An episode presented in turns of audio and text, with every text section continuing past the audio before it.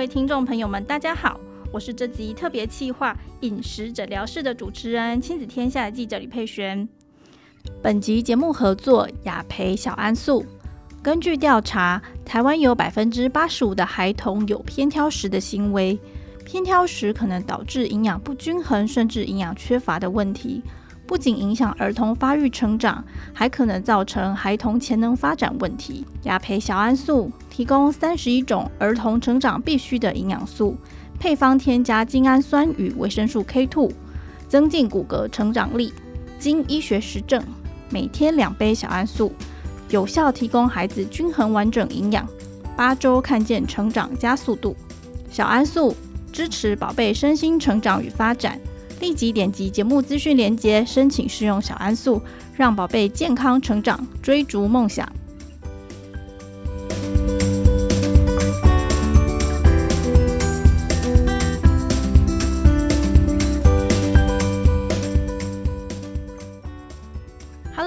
各位听众朋友们，大家好，我是这集特别企划饮食诊疗室的主持人，亲子天下记者李佩璇。大家好啊，其实。要来跟大家聊聊一个问题，就是其实现在父母蛮难为的，就是我们所处的这个大环境不停的改变，那孩子其实他们发展的也很快哦。常常我们都说，诶，以前小孩好像没有那么快学会讲话，怎么现在小朋友好像两三岁哇，就话都讲得很好？那就是因为身边环境的影响，我们都给他很多刺激。过去传统的育儿的跟教养方式可能就不够用了，就是跟以前是用不一样的方法。那每个孩子呢，其实都是心肝宝贝啊，我们都希望他们可以健康的长大，那帮助孩子发挥他们的天赋潜能，这一定是每父母的愿望。我们在培养孩子未来能力的同时呢，其实有些爸妈会忽略掉一些问题，比如说是什么，像是偏挑食。其实偏挑食会影响到的这个营养不均啊，不但会影响到孩子的发育，可能也会对孩子的潜能发展会有影响啊。这个部分其实大家都没有想到。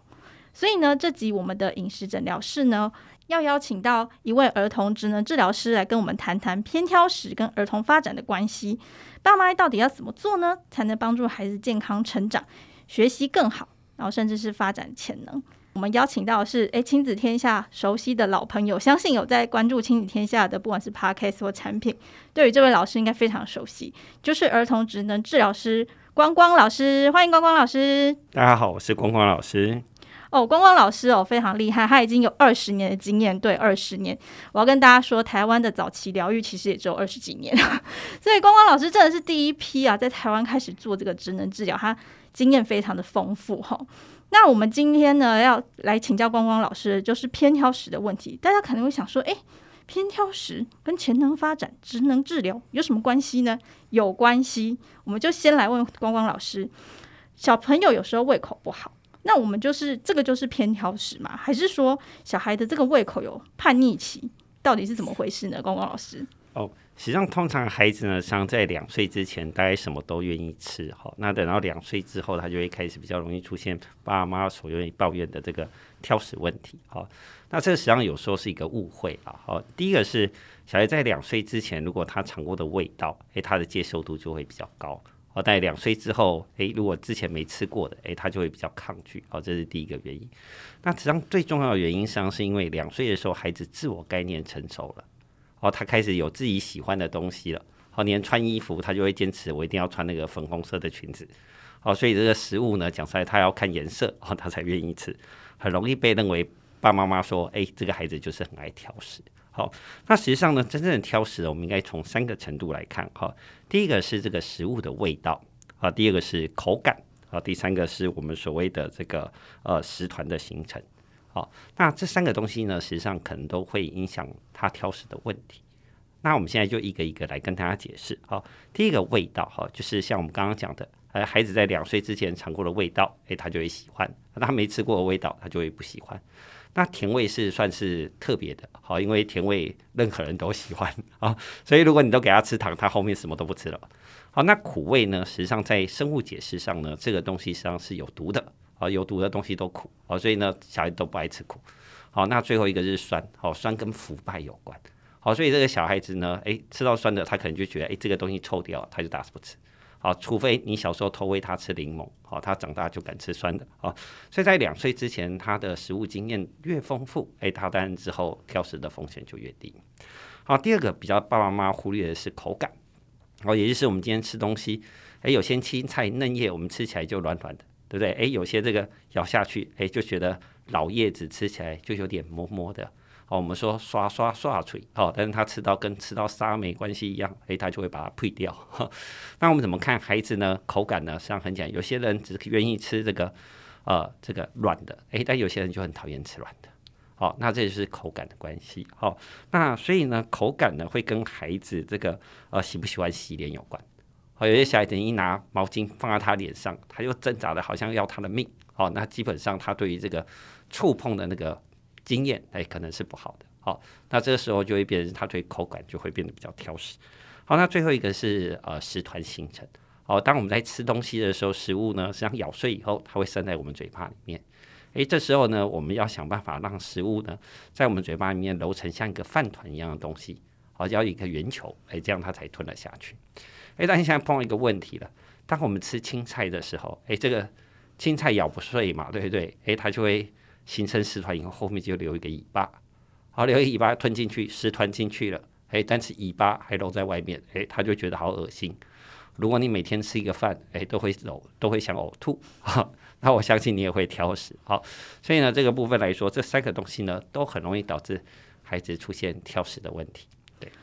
哇，老师一口气讲了就是三大点，就家长赶快笔记一下。我刚刚觉得我手都快要来不及了。对，那其实我觉得刚刚老师讲到一些，就是就靠家长的观察啦。比如说刚老师讲到一个很棒，就是洗脸啊，就是这种。触感的感觉的问题，就是他如果就是洗脸就已经很挣扎，家长就可以考虑说，也许是他对于这种口感质地比较敏感一点，就可以多尝试他到底喜欢吃软的还是吃硬的这样子，然后我们来搭配。那其实刚刚老师又讲到一个我心中的疑问，就是说如果在两岁以前呢，我们尽量给予多元化的食物，那可是我小孩已经超过两岁了，怎么办？还有救吗？哦，这爸妈就不用太担心哈，只是就是要循序渐进。我就像你不喜欢吃辣，哎，那你不要一次给他。一个辣椒还给他看到，对不对？把辣椒消灭掉，然后一点点、一点点让他试。好，那通常来说，你可能要试到四到五次，哎，他渐渐这个味道他习惯了，哎，他就可以接受了。哦，就是说，比如说他不喜欢吃红萝卜，我们就不可能把它打碎。或者是用其他的方式这样子循序渐进，对对，这其实有一点像是叫做减敏啦，就是说 我们一一次一点点啦，试试看，让他习惯一下这个味道。所以爸妈不要绝望，两岁以后还是有救的。对，就是如果他有一些可能是小孩，就是比较常见的问题，就是都不爱吃青菜，这是比较烦恼。对，因为他如果是只不不爱吃一两样还好，但如果全部不吃就比较担心。那家长可以尝试这个方式，这样子。那我们刚刚提到了一些，就是呃，可能小孩偏挑食啊，也是一些原因这样子。这边有个问题想要请教老师，一般其实我们想象就是偏挑食会影响，可能就是孩子的成长发育呀，或是营养不均衡这一些，但好像还是会跟潜能发展或是职能治疗的这些专业有关。那可以请老师分享一下，说诊间有没有这样子的案例，可以让大家知道说，哦，其实偏挑食还是跟孩子潜能发展有关呢？哦，实际上我们这边有一个例子哈，还蛮独特的哈，就是我们曾经带一个小孩子，大概两岁多的小孩子，那他是极端挑食的小朋友哈，那这个小孩子上他有特异功能，好，他的特异功能就是他连喝水。好，他都可以分辨这是哪一家煮的哈，是阿妈家煮的还是自己家？太厉害了。好，那当然也有一个缺点，就是因为他对于那个食物的气味真的过度敏感。好，我都跟他妈妈讲说，这个可以以后当品酒员哈。那但是因为他食物太敏感了，所以他实际上就是呃，他只吃第一个白饭，好，第二个这个米糊，好，那第三个就是柳橙汁。好，那因为他的食物的种类，我觉得过度简单。好，所以就导致这个孩子呢，就是在这个讲话清晰度上，然后就会出来的比较慢。就是说，可能孩子讲话比较不清楚、不流畅这样子吧？呃，对，因为实际上我们在说话的时候，我们必须要包含的三个部分。好，第一个叫做嘴型变化，好，第二个是舌尖动作，好，那第三个东西呢是那个呼吸量。好，那实际上呼吸量当然在吃饭没办法练习了。那你要出去跑步，对对对，练肺活量。好，那但是实际上前面两项呢，实际上就跟这个吃饭的习惯会有很大的关联性。好，比如说，哎，今天我们在吃饭的时候，哎，我们的要这个咬东西，哎，这个我就可能就会变成嘴巴要多动，诶，那他就会嘴型变化就会比较丰富。哦，那有些小孩子讲话就是那个嘴巴几乎都没动，我就呃我我好我这样啊，就是他的嘴巴就呜呜的，好像是戴了口罩在讲话。那爸爸妈妈当然就听不清楚，好，然后听不清楚他就很生气。哦，啊，那再来第二个东西，好，我们说拉拉拉，诶，我们的舌尖啊要有力量，诶，那我们才可以顶到正确位置。好，那如果他的舌尖力量比较不够啊，基本上就是他讲了很多，但是大人都听不懂。哦，那当然他也就比较没有自信心啊，或者是比较不愿意表达了。哦，刚其实刚刚老师有讲到这个讲话比较不清楚哦，就是会好像会，你刚刚有提到说，因为大人听不懂，小孩就会比较容易生气，也会跟情绪有关吗？嗯，对，好，特别是两岁的时候，孩子最喜欢表现自己的时候，对，什么都要我来。啊、对，然后但是明明指了讲了老半天，然后又指了老半天，妈妈还在那边什么都不知道，是什么？哪一个？对啊，这样，所以妈妈越问他火就越大，好，然后很容易就被人误认为是脾气暴躁的孩子。哦，但其实就是它变成是一个连锁的效应啦，从一个极端的偏挑食，然后一直到呃影响到说，哎，他可能讲话没那么清楚，最后演变成说，因为大人听不懂，所以他就觉得为什么你们都不了解，就容易生气情绪。那可能大人只看到最后就觉得怎么挑食又情绪不好，这小孩好难教哦。但其实有很多的原因造成的，对不对？啊，是的。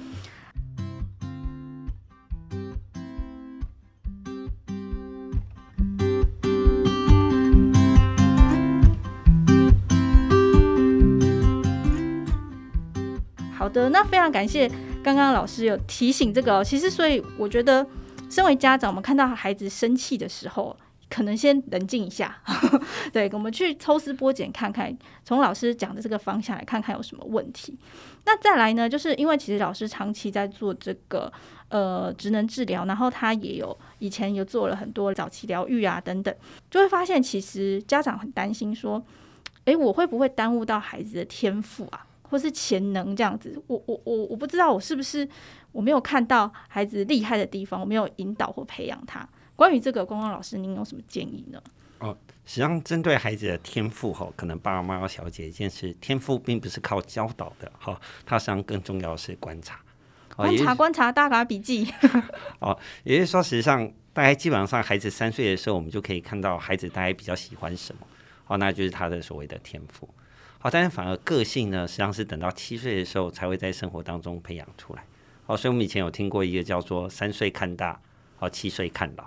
好，所以三岁的时候就可以晓得孩子天赋是什么了。哎，但是七岁的时候呢，我们就可以了解他以后的个性是怎样。哦，就他性格发展比较成熟这样子。对。对。那所以呢，在天赋上呢，实际上很简单，有些小孩子视觉学习型，有些人是听觉学习型，有些人是操作学习型。哎，爸爸妈妈你就要适应的他的天赋，哎，去引导他。啊，这样他就会越走越顺利。那其实老师刚刚提到观察，有点抽象。我我该怎么观察？有没有什么日常生活中可以做的事情呢？哦，实际上我们在临床上，我们最常做的方法是在教室里面，我们在四个角落，诶，我们可能会去选择不同的东西。好，比如说，诶，我在一个角落放音乐玩具，一个地方放操作玩具，一个放角角色扮演，好，然后甚至一个放积木。那我们就会看孩子，诶，他比较有兴趣去哪一个地角落。好，那先从这边来去观察到，诶，他对于哪一个东西，诶是有兴趣的，好，我们再适当的去教导他。好，实际上带孩子的过程当中，更重要的东西是我们花时间去观察。好，他对这个东西有兴趣的时候，我们再去教他，好，这才可以，诶，让他变得，呃，就是更有潜力。好，那相反来说呢，我们在引导孩子的潜力的时候呢，爸妈要注意一件事情。好，比如说这个小孩子很喜欢车子。哦，那不是叫你是买所有的车子给他，哦，但是增加他的固执性。好，你要做的东西是扩展。哦，比如说车子，诶，车子是一种交通工具嘛，诶，我们车子我们就可以延伸到，那飞机也是交通工具啊，诶，火箭也是交通工具，诶，如果他对火箭有兴趣，诶，我就可以引导他，诶，就是往太空人啊、星球啊，诶，这样去。在他逐渐的扩张过程当中，这孩子的天赋也就被你培养出来了。哦，老师刚讲到这个从点扩张的观念，我非常喜欢哦。因为其实有时候，嗯，好，我自己讲自爆一下，就是像我公婆买玩具，我小孩非常喜欢玩家家酒，他就一直疯狂买家家酒的玩具。然后我就发现我孩子对于建构式的玩具比较不会玩，他不会叠积木，你也不知道他对那个有没有兴趣。可是他就是因为想玩的少嘛，所以我觉得其实刚刚老师刚这个提醒非常棒，就是如果他对交通工具有兴趣，诶，车子从车子开始就可以加很多跟他相关的，把一些关联都。包围进来，这样孩子的那个天赋啊、潜能就能够更发挥出来。这样子，对。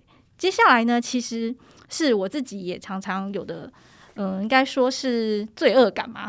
对，因为现在爸妈可能工作啊、家庭真的都很忙，那我们也很担心说是不是没有办法呃及时去观察到孩子的这些潜能发展。如果说我们希望落实到生活当中，呃，让孩子有这些学习力呀、好情绪呀，有没有什么 tips 可以做呢？哦，实际上，呃，最重要的东西是高品质的陪伴，好，而不是爸爸妈妈啊在孩子旁边待多久，好，所以爸爸妈妈千万不要因为自己有上班，哦，就有罪恶感，好，这边是绝对不用的。好，那高品质的陪伴最重要一件事情就是看孩子的时候，第一件事先把你的手机收起来，哦，或者是关静音。现代人的通病啊，对，好，因为你在玩滑手机的时候，孩子真的不晓得你是到底是在跟他讲话还是在看手机。好，那在高品质的陪伴当中呢，实际上我们有四个重点，好，这个可能要肯请爸爸妈妈注意。好，那第一个呢是让孩子多动，啊，第二个呢是注意饮食，第三个呢是使用游戏。好，最后一个呢，东西是提供关爱。好，那这四个要点呢，只要能做到啊，基本上就没有什么太大的问题。哦，四个要点我来帮大家附送一下。第一个就是多运动，第二个是饮食，第三个就是游戏，第四个呢就是关爱安全感。那这四个可以请光光老师帮我们举一些例子吗？哦，好。哦，第一个呢，多动呢，上是这样，就是孩子呢实际上是运用身体的范围来去探索这个环境。好，所以他要先了解自己的身体的大小范围，然后借由自己的身体啊，去跟这个环境做互动，来认识这个环境。好，此外呢，让孩子多运动，诶，他他有运动，他才有消耗啊，他才会饿嘛。好，如果你每天都把他关在室内，我相信。你光要叫他吃饭，好就够你生气了。没错，疫情下我就是最大的受害者，对，不能出去。好，那第二个东西是饮食。好，实际上我们刚刚有讲过，就是糖类。好，就是说，实际上我们提供东西，但是孩子要不要吃，我们可以尊重孩子。但有一个很重要的原则，就是糖不能太多。好，因为糖大家都爱吃嘛，吃了糖，诶，就已经饱一半了，对不对？你要叫他吃什么就不行。好，那所以呢，这个糖类的控制呢，对孩子来说是很重要的。好，那均衡的饮食当中，实际上，呃，我们讲说糖类、糖果的控制，哦，那特别是像有些食用色素的部分，会导致孩子比较容易坐不住，哦，那这部分也是要特别注意的。好，游戏呢，实际上爸爸妈妈可能会忽略一件事情，我觉得在中文都叫游戏啊，但在英文呢，实际上分成两种，一个叫 play，一个叫 game。好，play 就叫 free play，free play 就是没有任何规则的，随时可以改变。好，game 呢，实际上就是有一个游戏规则。好，那请问小孩子应该玩 play 啊、呃、是 game 呢，还是游戏呢？诶，这就是我们大人的问号。我们大人最常教小孩子的都是规则性游戏。哦，啊，实际上小孩子最需要练习的东西是 free play。啊，也就是说呢，当我在跟其他孩子玩的时候，我们可以随时讨论规则。好，如果孩子不会跟同学讨论规则，哎，他在社交技巧上当然就会变得比较弱了。那最后一个东西是关爱。实际上呢，在小孩子的关爱当中，最重要、最重要的东西呢，诶，就是安全感。好，就是爸妈必须要给孩子无条件的安全感，在高品质陪伴当中，实际上就是建立安全感的关联性。好，所以呢，千万不要因为吃饭这件事情跟他威胁说，你再不乖乖吃饭，我就把你丢掉哦。那基本上那个就会破坏了安全感。好，那这个部分可能是最重要的。我觉得就是安全感这个真的是，可能上述大家都觉得很困难做不到，但我觉得安全感这个要给爸妈自己一些提醒啦。我真的这样觉得。像我刚刚老师讲的，就是因为威胁，我真的有时候因为我小孩吃饭也不容易，我真的有时候真的觉得气急攻心，我好生气，我花了这么多时间，你就是不吃。可是就像光光老师说，不要威胁，我觉得宁可那时候让自己冷静一下，你就稍微就是在心里数个十秒，什么都好，就是那一句话不要讲出来。对孩子的那个影响是蛮大的啊，对，就是有些小孩吃饭真的比较慢，像爸妈不一定要一直挣扎在他一定要把面前的东西吃掉，好，那因为实际上我们最重要是希望他能营养均衡，所以这时候呢，有一些这个营养补充品的给予，好，让孩子可以获得同样的营养，哎，但又不用那么辛苦，好，那爸爸妈妈也会轻松一点，小孩子也不用那么累，好。嗯，就适时的运用一些小工具啦，不要让自己的爸妈也就是非常生气了，以至于就是说去破坏这个安全感，真的是得不偿失啊。就像刚刚光光老师说，这这这个时候孩子最需要就是你的支持，这样子。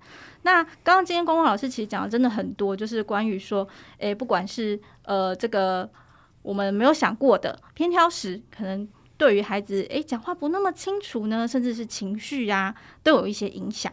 那最后想要请教，就是关于这个孩子成长学习呢，光光老师有没有特别要补充的地方？哦，实际上我们大家可能会跟爸妈讲，因为实际上呃很多爸妈就是说这个高品质的陪伴，哈，爸妈第一个想到就是晚上大家一起吃饭，一家坐在那边和乐融融，对，很温馨。哦，对，那个是一个幻想。虾米 啊，基本上来说应该是这样。好，就情况，我希望爸爸妈妈听完这一集之后，有一个很重要的东西，就是不要把这个吃饭变战场。好，这个东西可能很重要。好，实际上我们很希望孩子可以陪我们一起吃饭，但我们忽略一件事，就是现在生活跟过去生活实际上是不一样的。好，现在生活基本上来说，小孩子是四点半就肚子饿了，哦，大概五点半是他最饿的时候。好，但是我们大概几点下班？五点半你可能呃还没有下班，对，还在通勤的路上之类的。对，那我们通常是七点半。好，但是实际上我们肚子饿的时间大概就只有两个小时。啊，所以呢，通常来说，等当你七点半要孩子吃饭的时候，实际上孩子已经错过他饿的时间。好，所以爸妈不要一直执着在我们要坐在座位上一起吃，好，这是呃不切实际的。好，那实际上爸妈可以做的东西应该是这样：诶，在四点多五点多的时候就让他先吃一些东西。好，那没关系。当我们吃饭的时候，好，在四岁上四岁以上的小孩子，基本上来说，他就可以坐在座位上陪你十五分钟。好，你给他一张图一张画。然后坐在旁边，我们在吃饭，他在那边画图，好，这样就可以了。好，但是千万不要拿一碗白饭放在桌上，说你要把它吃掉。那那个基本上来说，哎，反而破坏了我们最希望获得的。嗯，光光老师的提醒，我觉得我自己有共鸣的地方是去尊重孩子的生理时钟，对不对？就是你现在大人，你可以这么久才肚子饿，七点半，可是孩子可能五六点他就饿了，所以也许在那个时候先让孩子吃饭，那你们全家共同在餐桌上的时间，你还是可以。一样这样做，那孩子如果看你吃，想要多吃几口，当然很好啊，多多益善。那他如果想要玩，像刚刚老师说的，想要画画什么，你们还是有在一起的亲子时光，我觉得这是蛮重要。就像老师说，不要变成战场啦，不要就是说好，我今日目标把这碗饭吃掉，这样子大人小孩其实都蛮紧绷的。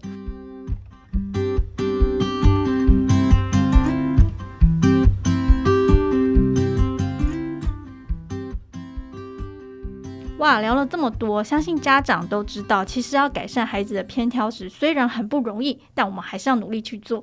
毕竟均衡营养对孩子维持健康以及未来潜能发展是有帮助的。那是不是请光光老师帮我们总结一下，家长可以怎么做呢？哦，实际上呢，当孩子有偏挑食的时候，爸妈最重要是要观察孩子这个生长曲线。好，那在这个适当的调整他的这个饮食，还有他的生活。好，但是实际上尽量减少这个彼此的冲突。哦，这时候呢，就是适当的营养补充品，实际上对孩子来说也是一个很好的选择。好，那让我们在关爱还有这个营养均衡的照顾下，好，帮助孩子才能发展他的潜力，然后培养他的天赋。非常感谢老师今天哈，就是给我们了很多很棒的这种提醒啊、分享跟经验，我自己觉得收获很多，让我回去觉得，诶，不管是老师刚提到那种四个角落啊、不同的玩具啊，或者是说安全感的培养啊，可能。有一些东西可以帮忙的，我们就尽量帮忙，不要让自己这么焦虑，都是很好的提醒。今天的饮食诊疗室节目到此告一个段落，很谢谢光光老师带来了很多实用的 paper，，帮助做父母的我们更理解自己的孩子，也给我们一个重要的提醒：从小为孩子打好均衡饮食的健康基础，支持帮助孩子在未来人生的道路上。发展无限潜能，大胆的朝梦想大步前进。相信大家也跟我一样学到很多实用的育儿妙招，爸妈可以在家里实践看看哦。如果有其他想提问的问题与经验分享，也非常欢迎在亲子天下 Podcast 给我们回馈。亲子天下 Podcast 周一到周六谈教育、聊生活，开启美好新关系。欢迎订阅收听 Apple Podcast 和 Spotify，给我们五星赞一下，也欢迎大家在许愿池留言。我们下次见喽，拜拜，拜拜。